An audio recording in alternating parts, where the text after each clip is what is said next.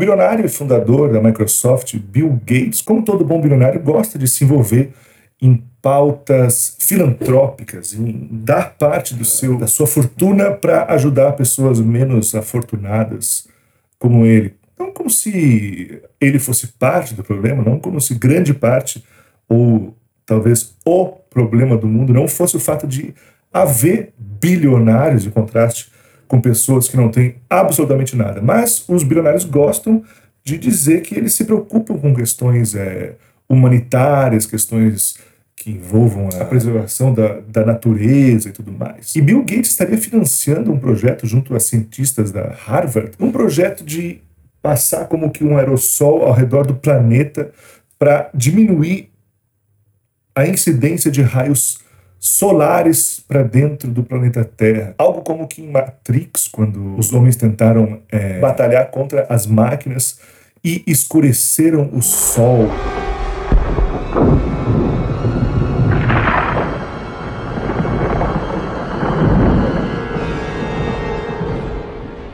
Welcome to the desert of the real. O nome do projeto é Experimento de Perturbação Controlada Estratosférica. A iniciativa pretende borrifar poeira atóxica de carbonato de cálcio na atmosfera para compensar os efeitos do aquecimento global e refletir parte da luz solar de volta ao espaço. E mais uma vez o capitalismo tentando salvar o mundo de si mesmo. Como se discutir o capitalismo não fosse algo relevante a isso, como se isso não fosse uma questão de se falar sobre o, anticapitalismo. Isso me faz lembrar que os movimentos anticapitalistas, que ainda nos anos 60 tinham protestos que se direcionavam diretamente à pauta uh, econômica, e que foram perdendo força depois da queda da União Soviética, do Muro de Berlim, e principalmente depois do 11 de setembro, mais recentemente, os movimentos anticapitalistas parecem ter cedido demais e se grudado demais ao próprio sistema. Como o anticapitalismo não tinha mais uma proposta de um modelo político-econômico efetivo para apresentar como contrapartida ao capitalismo, passou a se dar a impressão de que o anticapitalismo era muito mais uma, uma forma de suavizar o capitalismo, de tentar apontar uh, os seus piores extremos, os piores abusos, do que propor uma forma nova de organização. Até porque as ações anticapitalistas tendem a se organizar em protestos e não em organizações políticas. Então passa-se a ter essa ideia de que o anticapitalismo é mais como que um ruído, um, um, distúrbio, tenta o tempo inteiro chamar a atenção do sistema, propondo demandas que às vezes nem poderiam ser alcançadas, quase como que um ruído carnavalesco ao realismo capitalista. Um bom exemplo disso é o evento de 2005, que ficou conhecido como Live 8 o Live Aid foi uma série de shows que ocorreram nos dias 2 e 6 de julho de 2005 nos países integrantes do G8 e África do Sul. O evento aconteceu antes do 31º encontro do G8 em julho de 2005, coincidindo também com o 20 aniversário do Live Aid. Em paralelo à campanha Make Poverty History, que ocorreu no Reino Unido, o show teve como ideia principal pressionar os líderes mundiais para perdoar a dívida externa das nações mais pobres do mundo além de aumentar e melhorar a ajuda e negociar regras de comércio mais justas que respeitem os interesses das nações africanas. O escritor inglês Mark Fisher, falando sobre o Live 8 no seu livro Realismo Capitalista, diz o seguinte: O Live 8 foi um tipo estranho de protesto, um protesto com o qual todos podiam concordar. Quem é que realmente quer a pobreza? E não é que o Live 8 fosse uma forma degradante de protesto. Pelo contrário, foi no Live 8 que a lógica do protesto foi revelada em sua forma mais pura. O impulso dos protestos dos anos 60, do princípio da figura de um pai malvado, o precursor de um princípio de realidade em que, supostamente cruel e arbitrariamente, negava o direito ao gozo total, este pai tem acesso ilimitado a recursos, mas ele, egoisticamente e sem sentido, acumula-os. No entanto, não é o capitalismo, mas o protesto em si que depende dessa figura paterna. E um dos sucessos da elite global atual tem sido a de evitar a sua identificação com a figura do pai acumulador. Embora a realidade que eles impõem aos jovens é substancialmente mais dura do que as condições contra as quais eles protestaram nos anos 60. De fato, era claro que a própria elite global, na forma de artistas como Richard Curtis e Bono, que organizou o evento Live Aid. Esse tipo de chantagem política que existia desde do Live Aid de 1985, que você deve conhecer pela música We Are the World, We Are the Children.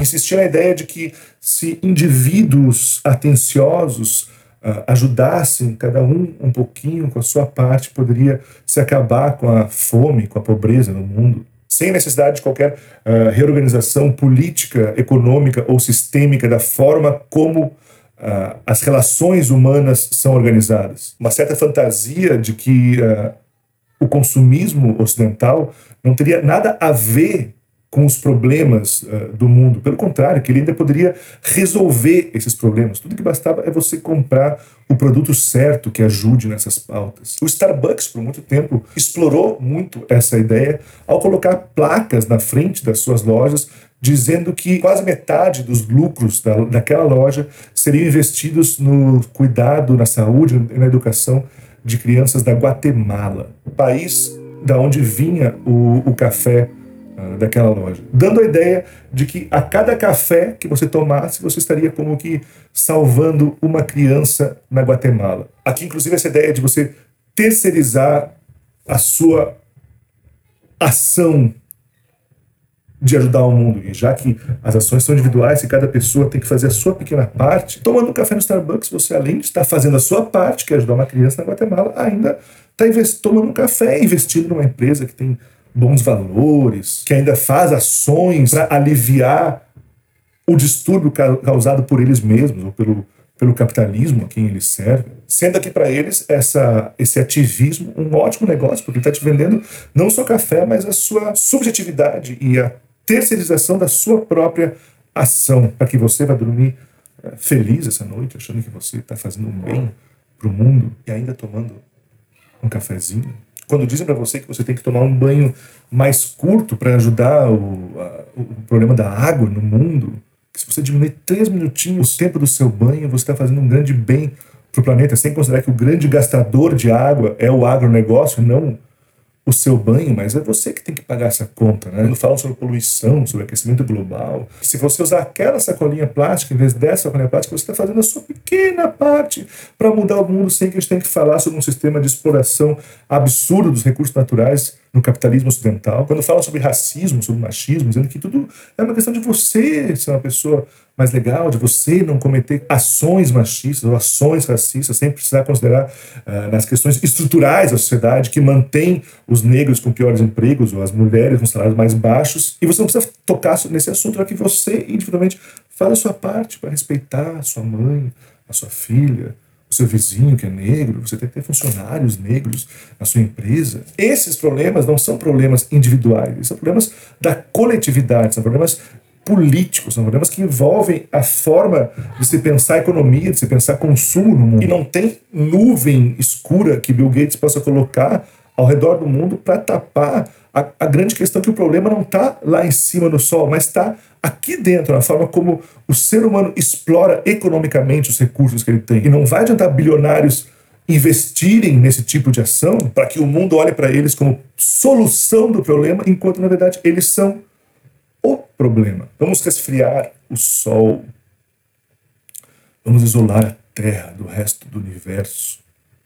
Como bem disse Slovar Zizek, parece muito mais fácil o fim do mundo do que o fim do capitalismo. Obrigado a você que assistiu esse vídeo. Se você veio até o final aqui, acho que você gostou, então você pode deixar seu like, inscrever-se no canal, ativar notificações e tudo mais.